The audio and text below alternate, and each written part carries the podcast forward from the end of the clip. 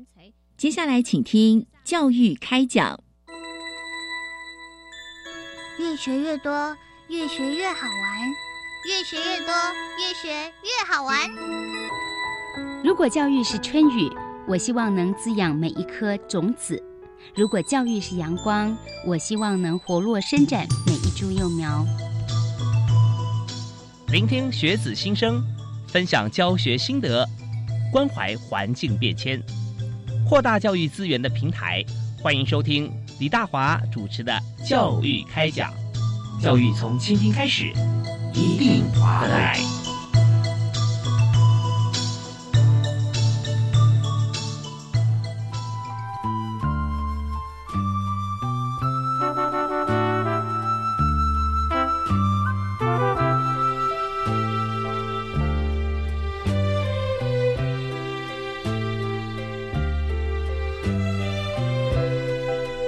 各位亲爱的听众朋友，大家好！非常欢迎您锁定国立教育广播电台收听《教育开讲》，我是主持人李大华。那我们在今年，我们看到呃，时序啊，我们进入了这个下半年，而且准备进入第四季嘛啊。那在这个呃最后尾声呃，我们知道说，往往哈，在这个循环的过程当中啊，其实非常重要，就是我们在做规划。那么在今年第四季有很多的活动啊，不但是为现在第四季啊，而且也为明年。啊，不管商业操作啦，在教育啊方面，其实都是如此。而在今天，我们要介绍一个非常棒的一个主题哈，跟大家一起来分享。而且呢，有一位我们的老朋友，也是好朋友啊，在现场跟大家来互相来谈一下。目前哈，我们最新这个规划就是二零二一今年哈是第二届台湾科学节。那台湾科学节。要在哪里举办？然后内容有哪些啊？丰富的这个呃筹办的过程以及展览啊，都请今天来宾为大家介绍。就是呃国立自然科学博物馆的馆长，也是清华大学哈生命科学系也前教务长焦传金哈焦博士焦馆长。嗨，馆长好。主持人好，各位听众大家好，是非常欢迎您啊。那呃，在今天节目里面，我们这个呃，透过国立自然科博馆来跟大家来这个分享一下我们这办的第二届台湾科学节。所以想谈一下这个教育部在办科学节的缘起，因为我们是第二届嘛啊。所以在第一届的时候，为什么会开始来啊办理科学节呢？我们的目标是如何啊？同时，我们知道说在教育方面，一零八课纲我们有探究与实作的精神，所以呃，如何来跳脱传统的形式，提供更多元的科学学习的体验啊？是不是也包含在我们的科学节里面？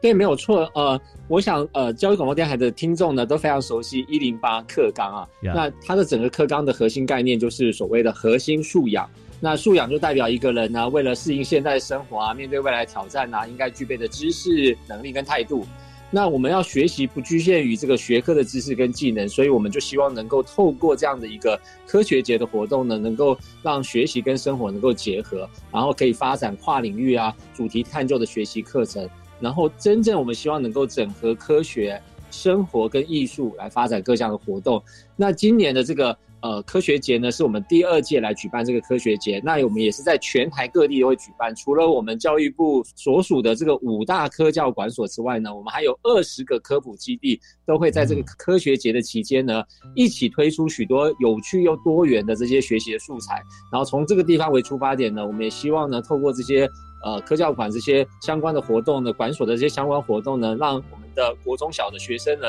在科学学习或者是智慧的领域当中呢，都能够一个很好的发展。是我们我们像这个呃科博馆来这个主导哈，我们来筹办一下这个科学节啊，是大家都会觉得说非常踏实有口碑，因为我们的呃整合各方面资源，特别刚刚教馆长提到说哦，我们在这个除了五大场馆以外，还有二十个科普基地啊。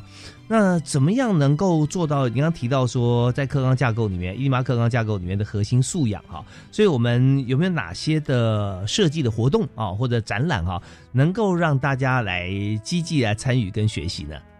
有，我们其实是希望能够跳脱这种教室的框架，因为传统的学习呢，就是比较算是呃老师讲，学生听啊这种上课方式呢，虽然有一定的效果，但是我们知道，在这个所谓的素养为导向的核心的概念之下呢，我们希望能够结合更多的不同的方式，包含了艺术啊、表演啊各方面。所以，我们这次活动当中呢，有非常多的内容，包含了一些透过了一个布偶剧啊、舞台剧的一些形式，然后我们也有一些科学市集，也有一些科学的演示秀，就是一些 demo，还有动手做啊、工作坊。那当然有演讲啊、竞赛这些特展是一定有的。那透过这些方式呢，我们希望能够把科学跟艺术结合在一起。希望大家来参加这个活动呢，是有一点节庆的感觉，而不是说就是很呆板的这种上课的形式或演讲的形式。所以我们用很多不同多元的方式呢，希望能够让它办的是一个非常热闹，让大家通过这个科学节能够更加的了解科学，也符合我们这个以这个素养为核心啊，以探究为始作为导向的这样的一种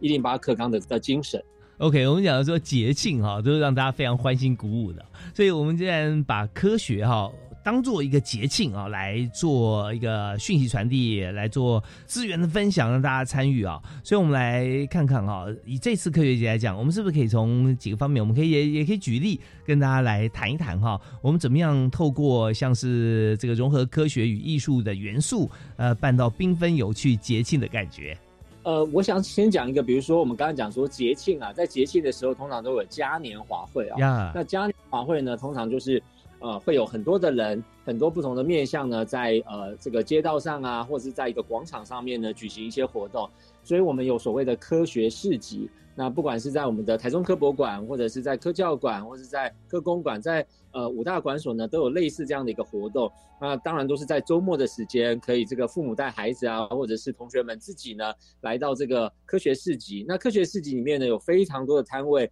那这些摊位里面呢，当然不是卖东西吃的，就是基本上呢是一些科学的演示，或者是一些上课的一些内容呢，转化成是生活化的方式，你可以闯关啊，透过这些小游戏啊，或者是透过一些动手做的一些过程当中呢，真正的去体验一些科学的一些内涵。那这些呃所谓的摊位，或者是我们参加的这些呃科普基地呢，其实都花了非常的很非常多的心血啊，希望能够透过这样的活动，以一种比较欢庆，就像刚刚主持人所讲的一个比较。欢乐的这种气氛呢，来去学科学，不要觉得科学是一个很枯燥，只有为了考试，只有在实验室，只有在教室里面学的的一个相关的东呃的学问。OK，我们好像说还把这个现代我们的教育用呃 STEAM 来做这个。几个英文字母的组合啊，也就是说，像呃科学技术工程跟数学啊，像这样子，那我们是不是也有哪些的活动哈？呃，具体融入或者说有些朋友或者同学到不同场馆里面去啊，我们会看到什么展演？好，就如同刚才主持人讲说呢，在以前呢，我们叫做 STEM，S T E N，它只有科学技术工程数学，然后现在呢，我们都讲说有 STEAM，S T E A M，里面的 A 呢就是。Art 就是艺术，有也就是我们所谓的有 A 的科学，有 art 的科学啊。那这个 art 跟科学之间呢，在过往大家都觉得好像是两个分属于不同的领域，好像一个比较偏人文社会领域，一个比较偏科学工程技术领域。可是实际上呢，我们很希望透过像科学家这样的活动呢，能够把科普的传播呢，跟艺术人文的传播呢连接在一起，然后建立一个说科学既是理性。又有艺术美感的优质的公民活动，那什么样的活动可以这样做呢？我举我们台中科博馆的一个例子啊，就是我们今年的主题呢是以夜科学，夜就是夜晚的夜晚的科学，哇，好有意思啊！那因为呢，为什么要夜晚呢？因为我们有很多的声光秀，就是有一些光，有一些声音，有一些影像。那这些声音、光跟影像呢，其实在夜间呢更容易凸显，因为我们在白天的时候呢，可能因为呃，这个光线太明亮了，所以我们看不出一些很细微的一些颜色啊，或者声音的一些改变。所以，我们今年的主题呢，是会在我们的科博馆的这个广场椭圆形广场的里面呢，我们会做一个科学的演示。那这个演示呢，除了当然是一些物理跟化学的现象啊，有镭射啊，有一个化学反应之外呢，那当然是理性的部分、科学的部分。但是呢，我们会透过一些艺术的展演的方式呢，把它呈现出来，让大家在看这些。所谓的这些科学演示的时候，不是硬邦邦的，只是一堆呃影像，或者只是一堆的颜色，或是声音的产生，而是呢有经过呃跟艺术家们讨论之后呢，我们设计出来的一个活动，让大家在看的时候呢，就像看一个非常耀眼的一个耀眼夺目的一个声光秀。那在这个声光秀的背后呢，也不是只是艺术的呈现，而是透过了一些科学的讲解，告诉我们说。为什么这时候会发出黄色的光？为什么这时候会发出蓝色的光？它背后都是有科学道理，也就是我们很希望能够把科学跟艺术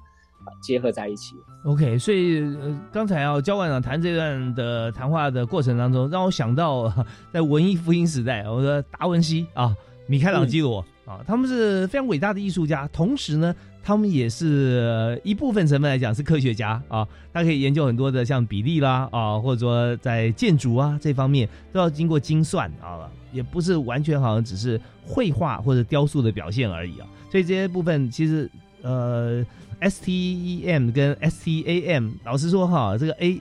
感觉在里面哈是再自然也不过，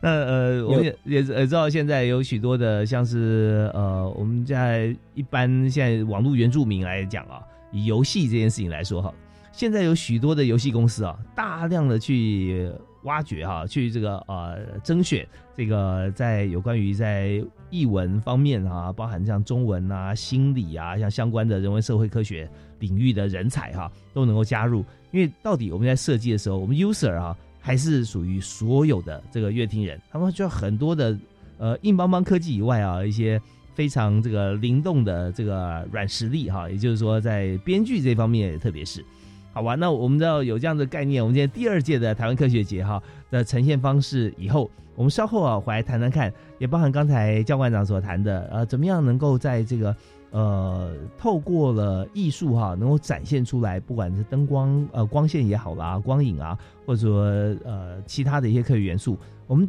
进去走进去，我们可以看到什么，可以听到或者说触摸到什么，我们再请馆长一一为大家介绍，好吧？好，没问题。OK，我们休息一下，马上回来。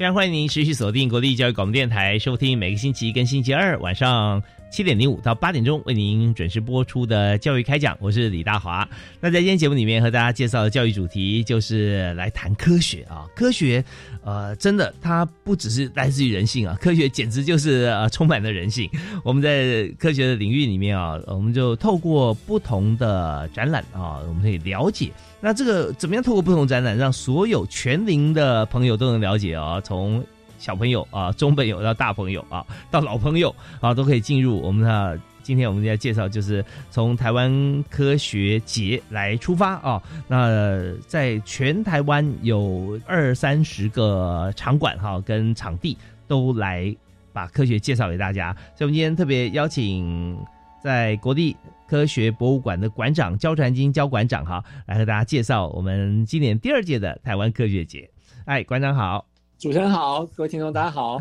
是馆长，刚刚我们提到说，我们结合了艺术的这个元素也在里面嘛，所以您刚提到说进入那个科学博物馆啊，科博馆。我们在这个圆形广场的这个部分哈，我们真的进去看哈，是可以看到什么啊？怎么样可以看到说，哎，有有不同的光线啊？那它们代表意义又是什么？对，因为我们这个活动呢，我刚刚特别强调，我们是夜科学啊。这个夜科学呃，包含了有夜间博物馆，然后呢夜夜间的这个灯光的演示，然后还有一些科学的演示。那我刚刚有特别。说明说为什么我们要做这件事情呢？是因为我们很希望能够让大家觉得科博馆不是只有白天可以来的，其实晚上也可以来。那晚上来的时候呢，因为呃，因为你的光线跟白天的光线是不一样的，所以我们今年的主题定义为是有以夜科学的方式来呈现。那刚才。呃，主持人问说呢，会看到什么呢？比如说，我们会用一些呃灯光的方式呢，形成一些镭射的光束。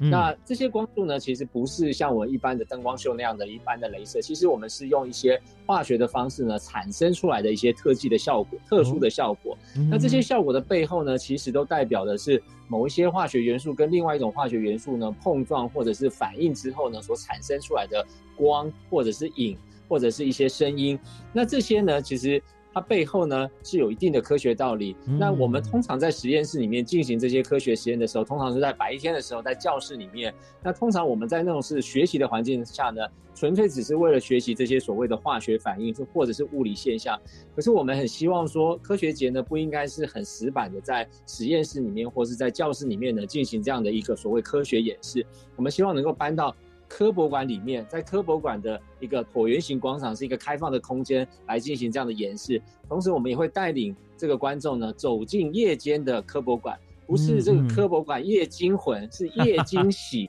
就是说他不是来这边被这个。呃，恐龙给吓到，而是呢，它可以从另外一个时间点，然后来进入到科普馆，发现很多的惊喜。我们里面也会有一些音乐的表演，有一些快闪的活动，让大家觉得哇，你走进来之后呢，突然这个角落有音乐响起，你赶快跑过去。然后如果你不赶快过去的话呢，可能五分钟之后这个音乐就结束了。我们会做一些很特殊的一些安排。那我们在整个场馆的外面呢，也会有一些呃灯光的一些呈现啊，投影在我们的这个。呃，外面的巨幅的墙壁上面呢，让大家觉得这个科博馆的夜生活，或是夜间的这个科博馆呢，是非常非常热闹缤纷的。是 OK，您刚提到说这个呃灯光的像这样的化学元素的这个激荡碰撞啊，产生光线，是跟这个极光是有点像。有对，那个是在自然界当中的这个现象，也就是说在。呃，在呃这个大气层当中呢，透过一些自然的一些元素的组合呢，它会出现极光。但是极光这个现象呢，只有在少数一些地方呢才能看到。那我们在实验室里面或我们在在科博馆里面呢，我们可以透过一些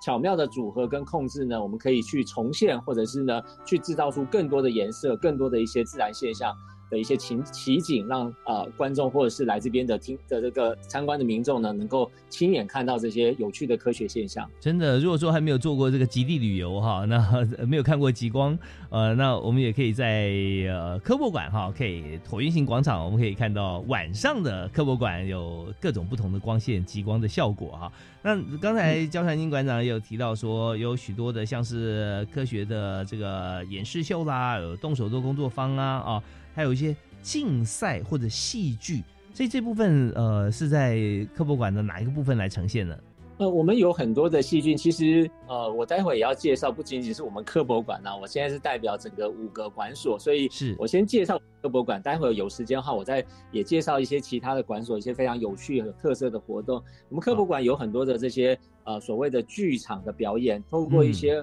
布偶剧。或者是一些舞台剧的形式，能够把科学的一些内涵，用比较浅显易懂的方式，透过表演的方式 （performing art） 的方式呢，呈现给观众。那有不同的年龄层啊，当然对国小的学生来讲呢，他可以借由这样的一个观察，我们跟呃宜兰的一个叫做自然史教育馆的合作，他们有。演出一一出呢，就是海龟回家的这个一个一个一个布偶剧。那这个布偶剧呢，透过这样的演出呢，我们可以对于呃海龟的生态保育啊，能够做一些了解。那这些呢，都是透过一些比较轻松的方式，让大家学习这些所谓的环境教育啊、自然生态教育的相关的一些东西，确实是对呃学生来讲呢是比较容易理解跟接受的。哦，是，所以我我们叫做现在呃资讯啊知识。它是非常重要的一些能量，但是载体相对来讲也是非常重要，因为你没有透过像这样子的一个方式啊，能够传出进去啊，那大家可能不太容易能够真的去理解或敞开心胸来拥抱这些知识宝贵的知识，所以我们有透过各种不同的方式啊，包含了像是偶剧啦或者戏剧的方面的表演展示啊、演讲啊、竞赛，其实大家都可以从中间。获得真的是非常棒的一些自然科学的一些知识跟尝试。那么在今天访问的特别来宾是国立呃自然科学博物馆的焦传英焦馆长啊，那他今天又代表这个台湾科学节，我们第二届的科学节啊。呃，有除了这个国家的五大这个呃科学的场馆以外，还有二十几个在地方的一些场域啊，来跟所有的朋友啊结缘。不见得说你真的一定要南北奔波，在家附近如果有的话，那更好啊。从可以从家附近来先开始。那在这个阶段还有一点时间，我想请教馆长啊，就台湾科学节代表台湾科学传播的品牌咯，所以这个 logo 设计哈，应该是很重要，有特别的意涵吗？有有有有特别的意涵，这是去年就已经设计好了，所以我们之前是第二届的科学节，所以我们就想要延续这样的一个设计，因为这个设计呢，它有一个很重要的概念，因为台湾科学节的 logo 呢，TSF 就是 Taiwan Science Festival，就是台湾科学节，那我们把它组合成一个啄木鸟的样子。为什么是啄木鸟呢？因为啄木鸟呢，它有森林医生的这个称号，它在树林当中、树干当中呢，不断的探寻、敲打、啄凿、钩虫。就像是我们科学家在探索的过程一样，是不断的去很勤奋的去推敲，那希望能够凿开这个所谓知识的坚硬的外皮，然后最后能够获得丰富的奖赏，就是发现科学的一些新知。那这样子的话呢，呃，是一个呃啄木鸟的概念。那我们也特别选的是台湾二级的保育类的一个叫大赤啄木鸟的颜色作为这个 logo 的配色发香。它是红色的，红色代表热情。那这个啄木鸟的这个红头的这个红头的冠呢，它象征的是每个人心中的科学魂。所以呢，我们希望透过这种科学节庆的各项多元有趣的一些活动呢。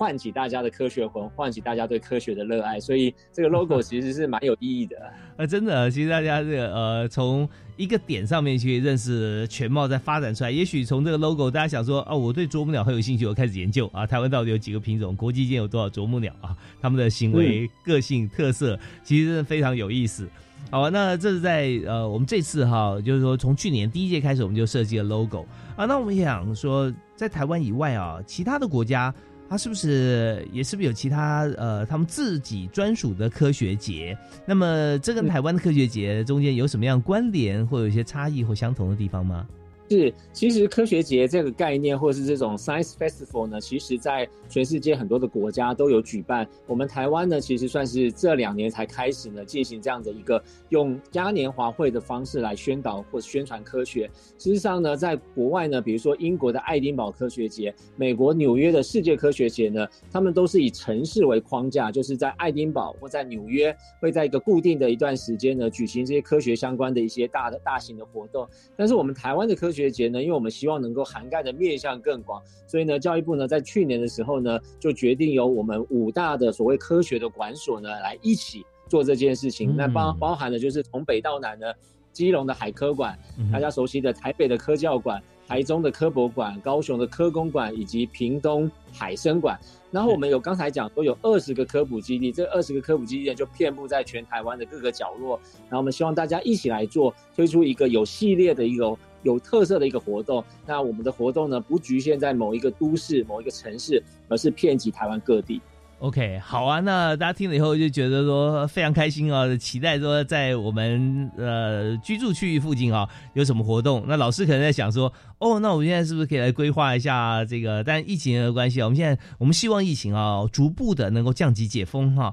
也可以多跑几个地方啊，多来看看啊。台湾科学节能够呃掌握到更多科学的元素。那细节的部分啊，还有在各个场馆大概有哪些的内容？我们休息一下，稍后回来我们。继续请今天的特别来宾，国立自然科学博物馆的馆长焦传金焦馆长哈，焦博士来跟大家来讲解。好，休息一下，我们马上回来。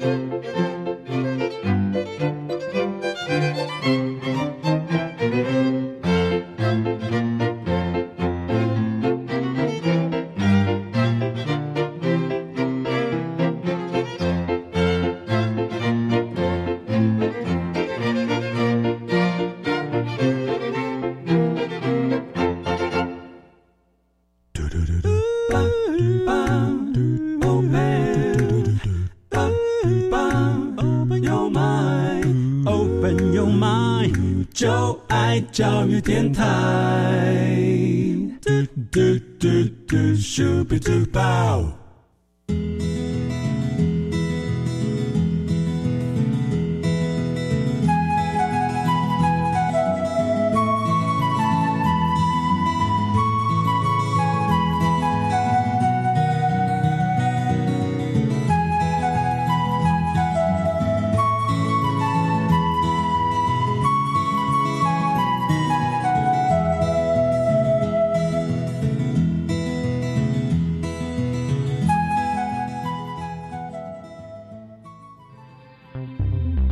持续到货，而疫苗覆盖率已经超过六成五。政府除持续提供各种 COVID-19 疫苗外，也提供流感疫苗接种。行政院指示各部会加强宣导，并协助地方政府，请民众踊跃施打，以提高全体防护力。另外，苏奎表示，政府全力支持高铁延伸到宜兰，设站地点会持续尊重专业以及考量民意，没有预设方案。以上内容由行政院提供。第二届台湾科学节又来喽！活动期间从十一月六号到十四号。透过教育部的五个馆所：海洋科技博物馆、台湾科学教育馆、自然科学博物馆、科学工艺博物馆、海洋生物博物馆，以及二十个科普基地，推出多元丰富又精彩绝伦的科学飨宴，邀请您一起来参加，体验科学的乐趣。详情请上台湾科学节官网查询。以上广告是由教育部提供。啊，天冷最适合吃姜母鸭了。哎，姜母鸭有加米酒，等一下千万别开车。一点点没关系吧？酒驾零容忍，酒驾罚还高，还有可能吊销驾照。而且如果有酒驾记录，投保强制汽车责任保险的保费将加费三千六百元，累加次数无上限。你呀，还是搭计程车吧。酒后驾车伤人害己，千万不要因为一时酒驾的错误行为，带给自己、家人及受害人一辈子的伤痛。若有相关问题，可拨打免付费服务电话零八零零五六五六七八询问。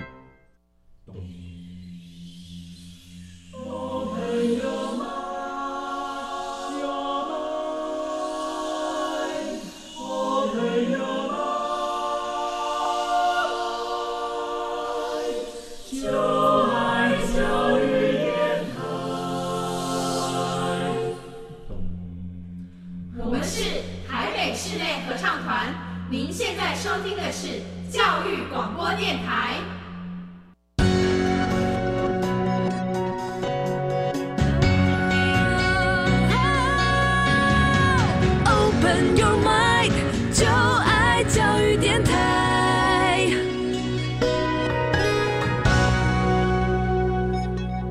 今天所收听的节目是在国立教育广播电台每个星期为您进行的教育开讲，我是主持人李大华。那么在今天节目里面和大家介绍的教育主题就是自然科学啊。那以科学来讲啊，其实嗯，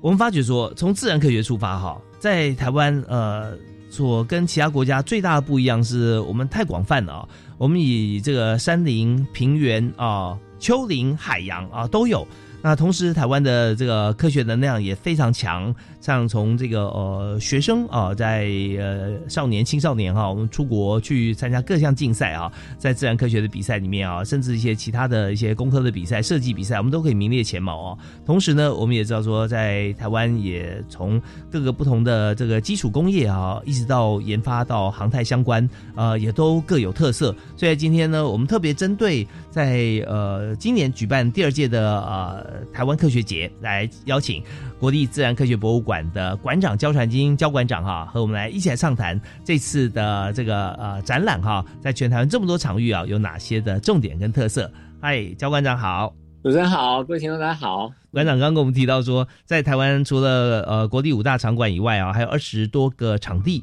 那我们想了解一下，这次哈台湾科学节主要啊，我们主题。是定为科学服务社会啊？为什么会定这个主题呢？因为这个概念很重要，就是我们希望说，我们的科学呢是跟社会、跟生活是结合在一起的，所以我们才会说 science for society，意思就是说，希望能够让这个科学的发展能够跟我们人类的文明的演进能够结合在一起。所以我们今年以科学服务。为科学服务社会为主题呢，希望能够透过这个方式，能够让大家了解科学的很多不同的面向，能够让大家呢更加的了解科学。是，那刚刚馆长有跟大家提示哦，就是从北到南啊，以在呃教育部的五大这个国国立的场馆，像呃基隆的海科馆、台北科教馆、台中科博馆、高雄科工馆以及。屏东的海生馆哈，以外还有二十个这个呃科普的基地啊，所以想请馆长谈一下哈，在这么多的这个场馆里面还有基地哈，我们是呃怎么样利用哈这个副标题凸显馆所的特色呢？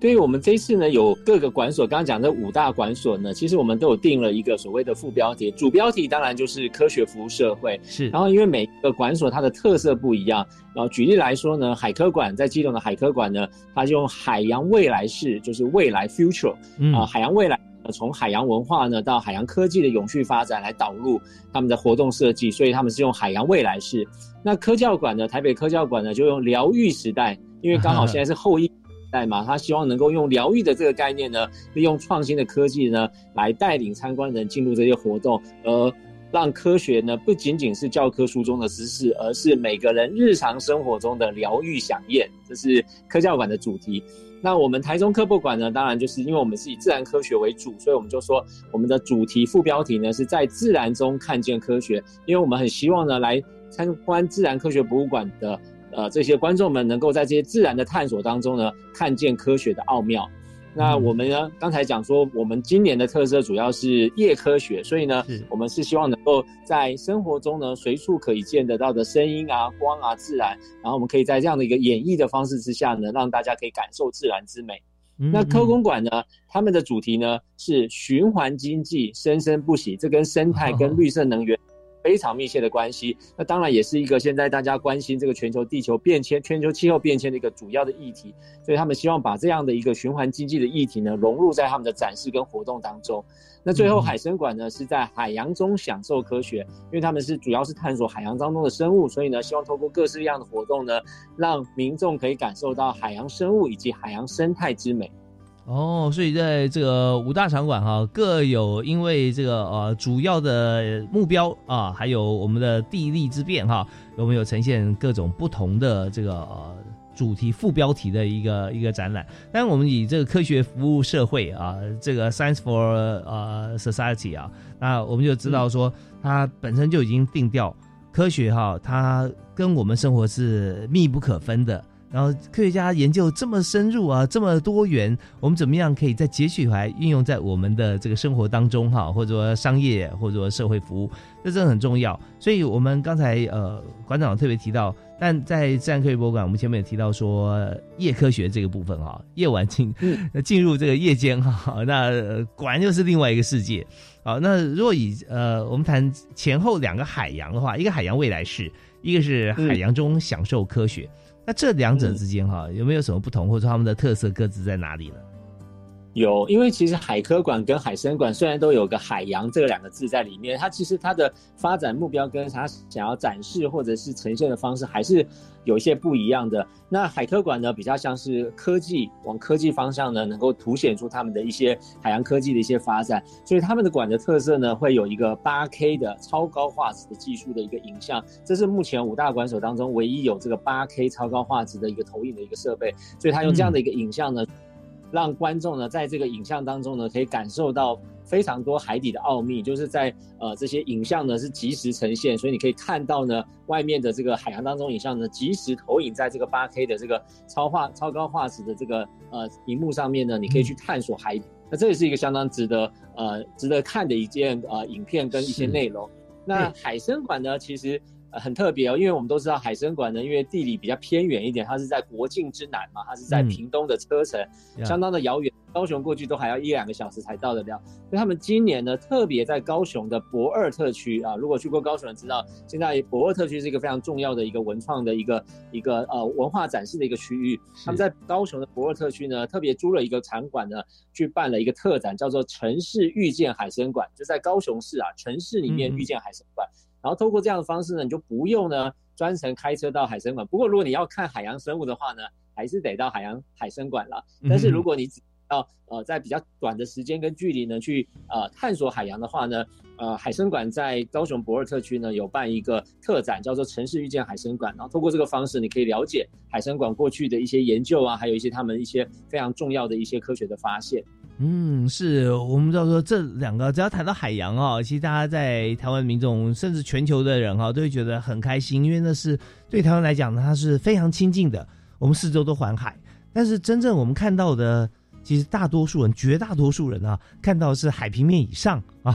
从一些海洋颜色的深浅啊，呃，我们也知道说，哦，海的深度啊，可能也不一样，或盐分浓度不同。但真的进入底下啊，就像刚才教院长提到说，八 K 哈，现在真的我们知道说推八 K 电视，但极少有八 K 影片啊，对不对？啊，嗯，所以这是呈现出来，如果是八 K 影像的话哦，那真的是非常细致啊，非常清楚啊。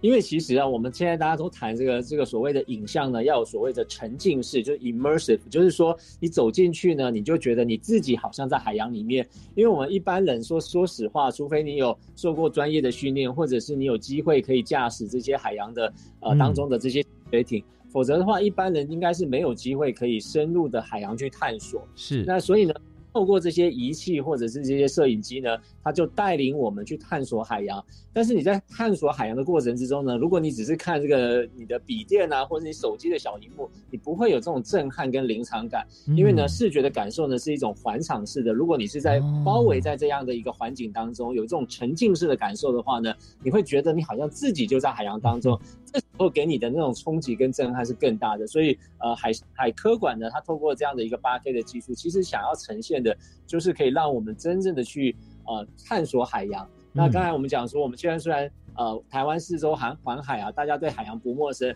但是其实啊，我要简单的说明一下，很多人都会觉得我们谈海洋就会谈到海鲜文化，其实我们要海洋文化、海洋科技文化、海洋生物文化、海洋文化，其实它是有内涵的。那我们身为一个海岛国家、海洋民族啊，其实我们应该对我们自己的海洋都更加的了解。这也是为什么我们台湾呢，在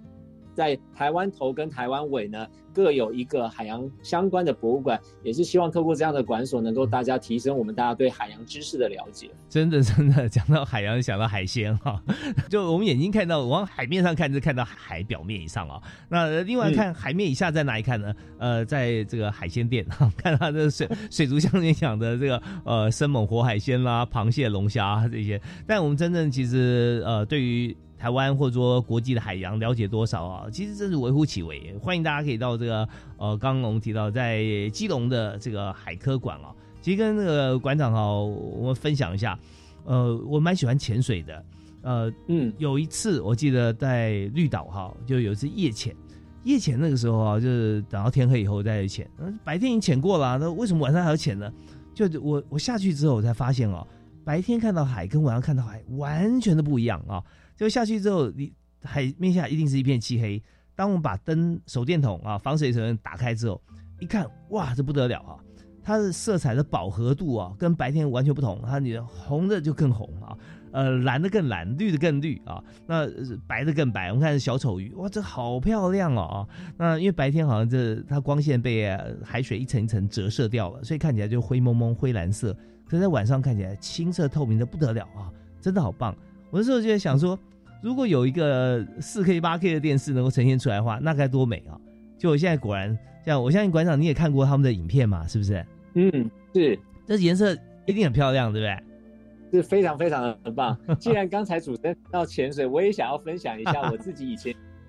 我也有夜潜过，但是就如同刚才主任讲的，你在晚上看到的色彩，那是因为我们打了手电筒，用用这个所谓的这个人造的光去产生出来的光的色彩。但是呢，其实夜潜还有另外一个优点，或者另外一个不一样啊，就是你晚上看到的生物跟白天不见得完全一样，有些生物呢，它晚上才会出来，所以呢，你晚夜潜其实可以看到。跟你白天看到不一样的生物，那有时候呢，我们都知道，其实有时候你夜潜下去，你会看到一些生物，它是真的会在那边休息睡觉的，所以动物也是需要休息的。所以我自己也是很喜欢潜水，我会觉得潜水是一件很棒的事情啊，就是你可以真的自己去探索自然，但是我们也要。知道说，也许有一些人可能因为其他身体的一些因素不太方便下去潜水的话呢，透过我们刚刚讲这个八 K 的荧幕呢，就可以让你有这种沉浸在海洋当中的感受。我觉得是拜这个科技之赐啊，我们可以其实可以在很多的地方呢，就不用亲自呢把自己身体弄湿呢，其实就可以看到这些美丽的景象，是非常棒的一件事。真的是太棒了！你看我潜这么久哈，我就一次也潜过啊，那而且在在一个地点而已。如果说在呃我们到了基隆的海科馆。好，我们可以透过八 K 的环境，它跟戴这个呃 AR 的这个眼镜啊，VR 这还是不一样，因为那只能看到就眼睛视角范围，我们眼睛会有余光的，所以如果来到现场啊，看环景的这个夜间的海底哈，我相信非常非常的震撼啊，非常过瘾。好啊，那我们这边稍微休息一下，我们稍后回来也可以再谈一下这个呃海参馆哈，还有其他的几个场馆的重点特色啊。我们现在马上再回来访问台湾自然科学博物馆的馆长焦传金焦馆长。好，马上回来。Open your mind, your mind.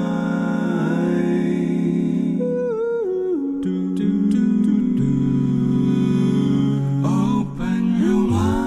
mind，就爱教育电台。今年是台湾第二届的台湾科学节啊，那台湾科学节，我们顾名思义就知道说这个展览哈，完全就是用节庆的方式，而且是为了台湾啊，所以在台湾方面相关，不管我们的需求也好，或我们拥有的这个呃自然科学相关的这个景物哈，我们都会在今年呈现，所以我们就特别邀请的主办方啊，也就是国立自然科学博物馆，我们请焦传金焦馆长跟大家介绍，我们刚前面已经介绍了好多啊。馆长，我们提到说，这个在海科馆啊，有这个环景的八 K 的景象，真的，大家喜欢海洋哈，一定要去看。那另外呢，又讲海参馆，呃，馆长，我记得海参馆之前啊，这个非常赫赫有名，是那时候刚开始还有小白鲸嘛，对不对？我们就我们的这个海参馆就在建筑在车城啊，在海边，是不是？嗯，对，没错，非常棒的一个地。真的呀，那我们今年哈在海参馆这边，你刚刚提特别提到说，在博尔特区啊，也是一样，我们用影像的方式让大家进入珊瑚的世界啊。对，它是透过一些影片啊，还有一些展品啊，一些标本啊、照片啊等等，让你可以了解一些海洋生物的一些不同的面貌。因为我刚刚讲说，因为不是每个人都很方便可以直接到这个呃海参馆去看到它的这个。活的这些所谓的鱼啊、虾啊这些这些这些现场可以看到这些活生生的动物。但是如果呢你在博尔特区的话呢，你可以了解海参馆过去几年的一些研究的一些重要的成果，其实相当的相当的不错。但是如果你真的要看，我刚刚讲了，我说如果真的要看海洋生物的话呢，我还是这个非常推荐呢，要直接去。啊，这个海参馆来看这个珊瑚，看这些不同的海洋生物，真的非常的棒。是，所以我们在高雄啊，在南部方面哈，我们就可以到这个呃高平哈这边来看这个。呃，海参馆的这个实体，以及在高雄博尔特区啊，我们有呃城市遇见海参馆哈，就有个特展哈，也是这个师出同门了哈。但是我们就可以选择一下，嗯，现在我们就期望真的这个刚好提到说疫情降级嘛，希望能够适度的我们再能够放宽一点，最主要说可以移动我们的脚步啊，我们可以到处啊去实体上来接触来看一下啊，那是非常棒的。好，那我们再请馆长来介绍一下，我们还有三个场馆嘛？我们刚刚前面有介绍一些，这在自然科学博物馆。那另外在台北的这个呃科教馆啊，科教馆对，那这边有什么特色？哦，科教馆当然是它在呃平日的展出呢，就有各式各样不同的科学教具啊，科学的一些演示。那他们配合这一次的科学节呢，他们也是呃希望用这种市集。但是呢，它跟我们科博物馆很像的是，他们也是以夜市集为主，所以他们是呃，我们是做夜间的科学演示，他们是在夜间摆摊，所以呢，有很多的这些类似夜市的游戏摊位。但是当然不是我们一般的夜市游戏摊位的那种游戏摊位，它是透过一些科学的一些呃演示呢，去做出来一些很有趣的科学的游戏摊位。然后呢，他希望呢，让大家来参观的，不管是大朋友小朋友呢，都可以透过这种。空间实境的转移游戏呢，去让你从呃傍晚的夕阳啊，然后到夜间的关心啊，一直到隔日，它这个是一整个一整个晚上的一个活动，还包含了短讲啊，让这些观众呢有点像是马拉松式的这种夜间的驻点的这种体验的活动，让你可以了解说啊一个科学。啊，不管是在白天，在晚上，然后透过这些市集的形式呢，让大家觉得很欢乐。因为我刚刚讲说，科学节就是要欢乐嘛，那希望能够逛夜市一样呢，很欢乐的去去认识科学。对，你刚刚也有提到说，在这个呃科教馆啊，它是这种疗愈式的，是不对？啊，会发觉说，在欢乐过程中，你也发觉自己被疗愈了，是没有错。因为我们大家都闷太久了嘛，在这个。疫情当中呢，其实都这个不能出门啊，或者是不能够群聚啊。那现在其实已经这个降级解封了。那我们目前的科学节的活动呢，会按照原本的规划来进行。当然还是有一些基本防疫啊，比如说实名制啊、戴口罩啊这些。但基本上所有的展场呢都没有所谓的人数的这个容留限制了，基本上是正常的开放。所以只要大家做好一些基本的这个所谓的防疫的措施呢，我们很希望能够大家能够回到。正常的生活能够在一个比较一个开放的空间里面呢，来进行各式各样的学习，透过那种夜市啊，或者是市集的活动，让大家可以人与人之间的接触。觉得虽然大家最近呢，这个 这几个月来开视讯会议开了非常多场，其实还是回回到一个真实的世界，有一些直接的互动，我觉得还是很可贵的。对，然后在科教馆这边哈，发觉呃有一个规划，我看到是。马拉松是驻点博物馆体验科学啊，所以这边有提到说，从观赏夕阳啊，到观星啊，夜晚观星，一直到隔日晨运跟短讲，所以我们是等于整个晚上哈，我们都可以来参与的。是，就是不不休息的，就是这个呃不不不停息的这种不断的这个呃学习，然后呢，可以让不同的时间点来的观众都有不一样的体会。对，有时候晚上哦，夜猫族哈，晚上如果说呃你在白天其实工作的一天也是哦，就我们以前常设计很多的这个活动啊，都是一样啊，呃早上八点钟开始哦，啊下午呃呃晚一点好了，六点啊七点也要结束了。但是对一般的这个呃学生或者上班族，他白天就有固定的工作要做的话，那时间不好安排，最多也是安排假日，假日本来要休息的，所以就变成说很好的活动啊，参与度啊没办法提高。所以现在我们也看到，在这届规划里面哈，有不止一项活动啊，不不止一个场馆，有夜间的活动，真的是很棒啊！那可以让大家自由选择适合的时间来参与。像馆长你刚提到，呃，这边我们再讲一点啊，就是说它里面有一个空间实境转译游戏啊，那这个部分是怎么做？它的做法应该是说，可以透过一些呃虚拟空间的方式呢，让。这些空间呢，在平常的时候是这样的一个方式，然后我们把它转成另外一种形式呢，它可以让观众呢可以去体验在这个空间当中的各种不同的面貌。所以在它的这个展馆当中呢，它会去经过一些设计。原本你白天去的地方呢，看起来是像这样子，可是你晚上进去的时候呢，它做了一个改变，让你觉得好像在另外一种情境之下呢，去体验那个地方原本的这个展场的设计。真的，所以我们就可以一天二十四小时哈，到底这个我们生活周遭。什么样变化？因为我们还是有自己的生物时钟嘛，要休息要睡觉，但是也让你知道说，其实就算你在休息的时候，它在还是不断变化。但我们可以观察，也可以啊关心啊，有这样子一个啊丰富的一个资讯。好，那呃，他们的科教馆之后，我们马上要到高雄的科工馆。因为我刚刚讲它的主题叫做循环经济啊，所以呢，它这次的这个很多的展示当中呢，其中有一个重要一个主题呢，就是希望能够透过这些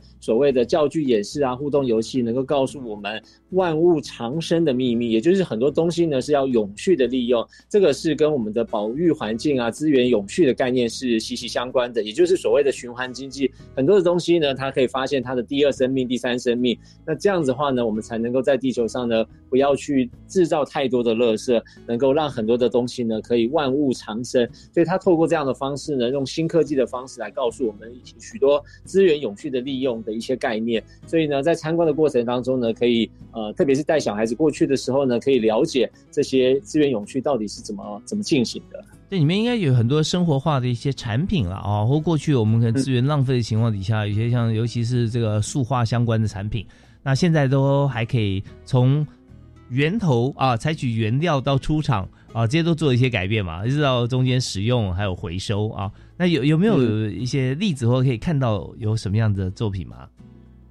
他他在这边呢，因为他是希望能够我刚刚讲说利用刚才。那个主持人讲说资源永续的这个概念，所以他设计了一些可能闯关的游戏啊，或者是一些特展的一些平台，让大家可以实际上动手操作，在这个操作的过程之中呢，可以去体会怎么样能够让这个资源能够生生不息的使用。所以它除了有影片之外呢，也有一些动手操作的部分，然后还有一些实物呢，让大家可以亲手可以摸得到，然后借由这些不同的一些展示的方式呢，希望能够把他们的这个副标题就是这个永续的概念。念呢，能够呃利用循环经济这个概念能够呈现出来。是真的，永续实在太重要了啊！那现在我们也知道，能源方面，我们希望能够尽量用这个再生或替代能源哈，能够取代。像今年来讲，不要说呃这是打高空啊，环保啊，人类要先生存如何如何。你看，光是看煤跟天然气这两项哈，我们主要发电哈，这这工业用的这个原料，今年现在看起来已经涨三倍了啊！所以你要怎么样来抗对抗这种呃，因为我们现在太着重在燃烧这种呃不环保啊，或者说我们方便的这些能源哈，已经让我们可能出现通膨啊，那所以整个物价和人类生活都受影响。所以反过来看啊，在科公馆这边所办的这个有关于如何让我们环境永续的部分啊，真的是太重要了。也当然希望说很多的从小开始啊，小朋友啊来参观这个展览之后，我们可以埋下很多种子啊。为人类的未来哈，能够做怎么样更加永续跟丰富生活化的一些呃设想跟研究发展。好，那我我们在谈完这个呃北南之后哈，我们还有时间我们要谈一下，再谈一下自然科学博物馆啊。那在呃科博馆这边啊，刚才馆长有特别有提到几点哈，呃，而且着重在说我们椭圆形广场嘛。那除了这个展览以外，科博馆是不是还有规划其他的面向？对我们其实呢，就是也有一些呃，像刚才除了夜科学之外呢，我们自己的展场当然也会开放，也会有刚才我讲的夜间的音乐会。我们也有天文台，所以我们也有关心的这种夜间的星象的探索。那因为我们科普馆里面呢有一个矿物的这个区域呢是中午时，所以我们也会把它打造成一个中午时的梦幻石林，所以大家在夜间走进来的时候会有很。不一样的感受。那我们自己呢，也做了很多那种现场的跟民众互动的活动，比如说我们有一个叫做台科秀，Science Show，就是有点像是一个一个一个秀场这样子，然后有很多的呃科学家跟民众之间呢，可以借由演示的方式有一些即时的互动，让大家有一些趣味性的活动。那当然呢，因为我们还有。很多的关于这个影片自然自然相关的影片，所以我们会搭配我们每一年都会举办的台湾野望国际自然影展。那这个是跟呃国际上的一个合作，然后用自然自然环境的影片来跟大家介绍这个环境科学的一些重要。那另外我们还跟我们刚刚讲说有二十个科普基地嘛，那其中每一个馆所呢有两个合作的这个呃呃基地是新新加入的。那我们今年呢是跟这个。呃呃，同步辐射中心就在呃清华大学旁边的这个国国国家同步辐射中心，他们是在做这个呃光子源，就是所谓的这个呃非常强的这种光光线。那我们有一个，我们因为科博馆有很多的标本，比如说恐龙的化石啊，或者是恐龙蛋啊，或者是一些植物啊、动物的一些一些标本。那这些标本呢，因为非常珍贵，所以其实是不能够啊把它解剖。但是呢，我们可以透过这个光。光源，它的光源其实就比 X 光还要再强的光呢，能够用透射的方式呢去研究一些呃这个所谓标本的内部的一些结构。那我们跟这个国家同步辐射中心呢就在做这件事情呢，所以呃我们也欢迎大家，他们会在呃十一月的呃十一月六号的时候呢也会开放这个呃呃。同步辐射中心让大家可以进去参观，所以这是我刚刚讲的科普基地呢。其实不见得一定要在大城市里面，其实在各个地方呢，其实也有很多这些科普基地是欢迎大家一起去探索科学。真的，现在我们进入网络时代，是一个分享的年代哈，那同时也是结盟的年代，所以我们现在看到在各个的专项，我们互相结合。那台中呃，在自然科学博物馆里头，我们有好多好多的这个馆藏哈。你看这么珍贵的恐龙蛋，但是呢，我们要透过先进的仪器啊，在清大啊，刚好我们可以这个同步辐射中心，我们可以透过像这样子一个设备哈，可以研究出来，会看出来这个恐龙蛋里面的一些景象和情况哈。其实都是非常棒的呃指标性典型的一个结合，所以我们也欢迎大家哈，在今年可以来参加第二届的。台湾科学节，那我们现在最后一分钟，那馆长是不是可以介绍一下哈，在今年参与哈，我们这个科学节什么时候开始，然后怎么样可以得到第一手的资讯呢？呃，我们是十一月六号到十一月十四号，也就是十一月的第一周跟第二周的周末。有很多地方呢都有活动，其实，在不同的时间点呢，也有非常多精彩的活动。最简单的方式呢，就是打台湾科学节，在这个网络上搜寻，就会进入到我们的官网。那在官网上面呢，就会看到各式各样的资讯。那当然，我们有相关的这些文宣品啊，也都地方都很容易获得。不过最快的方式就在网络上搜寻台湾科学节，就可以获得第一手的资讯了。哇，太棒了哈！所以大家知道最简单的方式就是打台湾科学节啊，我们就可以搜寻到那所有相关资讯，我们就看我们所在的位置啊，可以就近，我们就可以直接参观，或者我们假日的时候，我们可以安排啊，呃，北中南大串联哈，我们可以这个用旅游的方式啊，来看看各个不同的馆藏跟这次的设计。好，那我们今天节目啊，我们就非常感谢国立自然科学博物馆的焦传金焦馆长哈，呃，告诉我们这么多哈具体有用的资讯啊，馆长谢谢您。谢谢谢谢主持人，谢谢听众，大家一定要去科学节哦。好，我们一定要去。我们谢谢馆长，也谢谢所有听众朋友收听。我们教育开讲，下次再会喽。好，拜拜，拜拜。